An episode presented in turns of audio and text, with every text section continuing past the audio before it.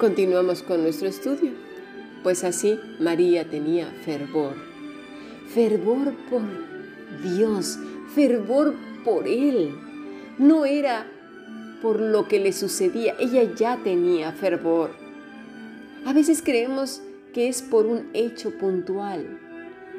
No, el fervor por Dios es toda la vida. ¿Que no ves todo lo que hay a tu alrededor? Cosas por las cuales estar maravillados y maravilladas del Señor. La tener, por ejemplo, la paz y la serenidad en medio de cualquier situación, de no salir desesperados o, a pelear con todos, dando arañazos aquí y allá, porque somos doña o don metiche que tenemos que intervenir en todo. A veces nos creemos con ciertos derechos que no tenemos. María tenía ecuanimidad. La noticia que se le acababa de dar era impensable para cualquier ser humano. La ecuanimidad que ella tuvo. ¿Cómo, cómo veía a los demás? ¿Como agresores? Para decir, me voy a defender, me voy a adelantar, voy a ir pasos adelante para, proteger, para protegerme las espaldas.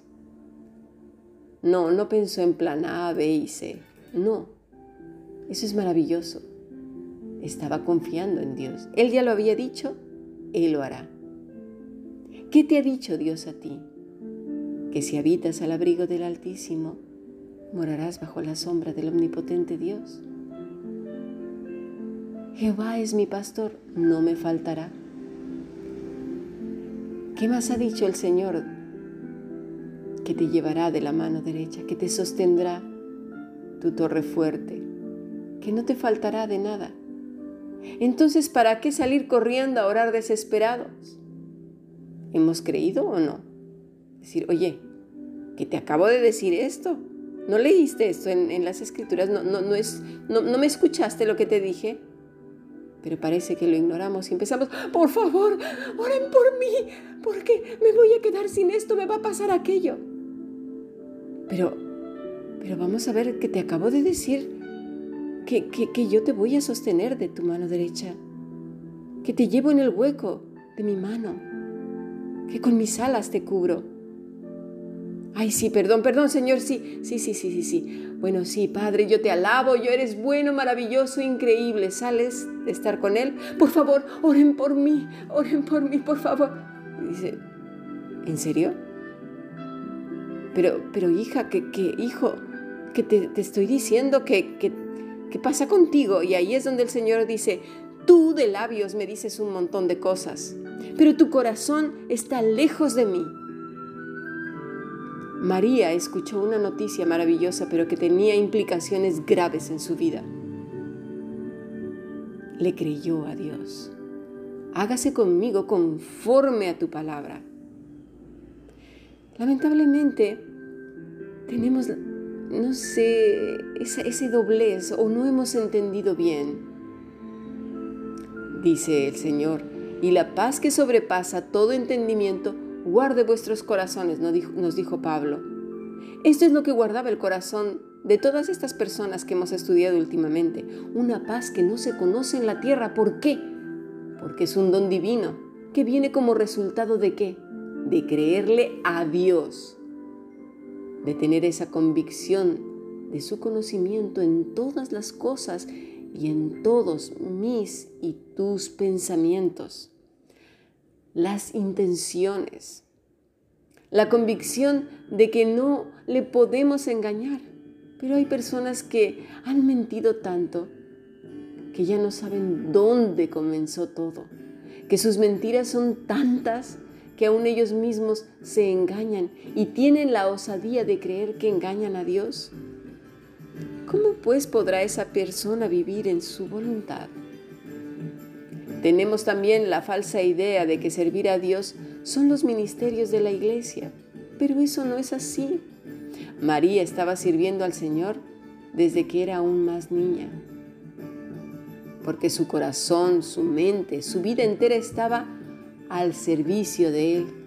de tal manera que fue el medio para que Jesús naciera. Estar al servicio de Dios es vivir la vida, la vida que haces cada día, ir a trabajar, levantarte, acostarte, convivir con tu familia, en la cocina, en, la organización de la casa, en las compras, en todo, conviviendo con tus vecinos, con todo, al servicio de Dios. ¿Cómo?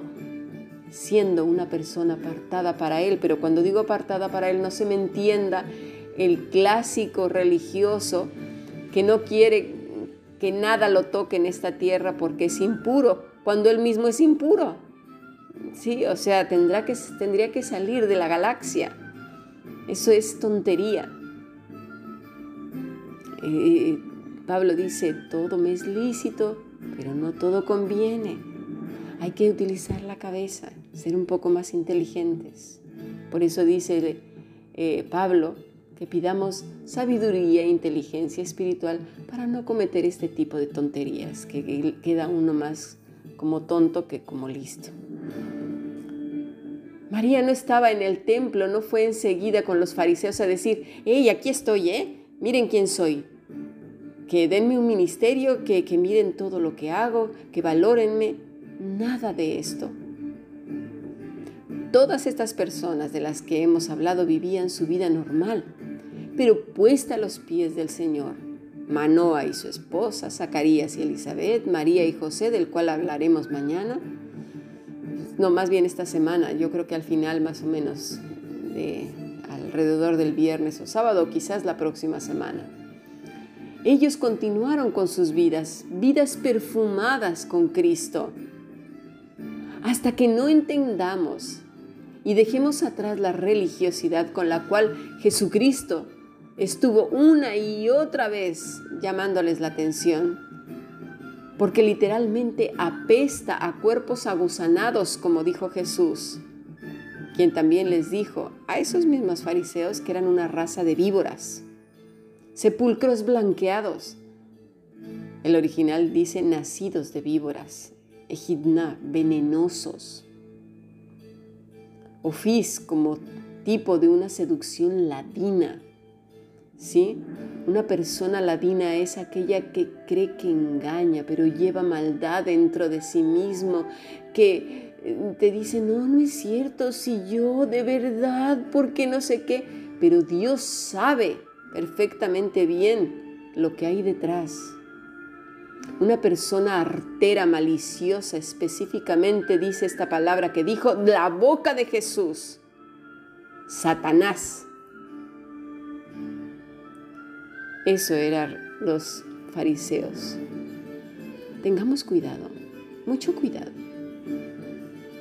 Todos nosotros, y me incluyo, todos podemos caer en la religiosidad. Cristo llamó muy fuerte la atención. Hoy hay quien dice, ay, no digas eso porque los vas a ofender. Pues que se peleen con Jesucristo, porque él fue duro con esto. A Pedro le dijo, apártate de mí, Satanás. Hay cosas que han pasado por alto. Estamos en los últimos tiempos y más nos vale acercarnos al Todopoderoso a través de Cristo Jesús, reconociendo todas estas cosas que nos hacen falta porque hemos hecho antes de ser. Ah, porque apartados de mí, dice Jesús, no puedes hacer nada lo único que vas a llegar a ser es una víbora, un sepulcro blanqueado. Tus labios dirán un montón de cosas bonitas, pero tu corazón estará lejos.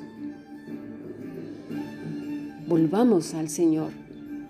Señor, quiero ser en ti, creer, creerte a ti, lo que tú dices, ser verdaderamente un hijo tuyo a través de Cristo Jesús. Y luego como resultado de vivir apegado, apegada a ti, producir frutos de justicia.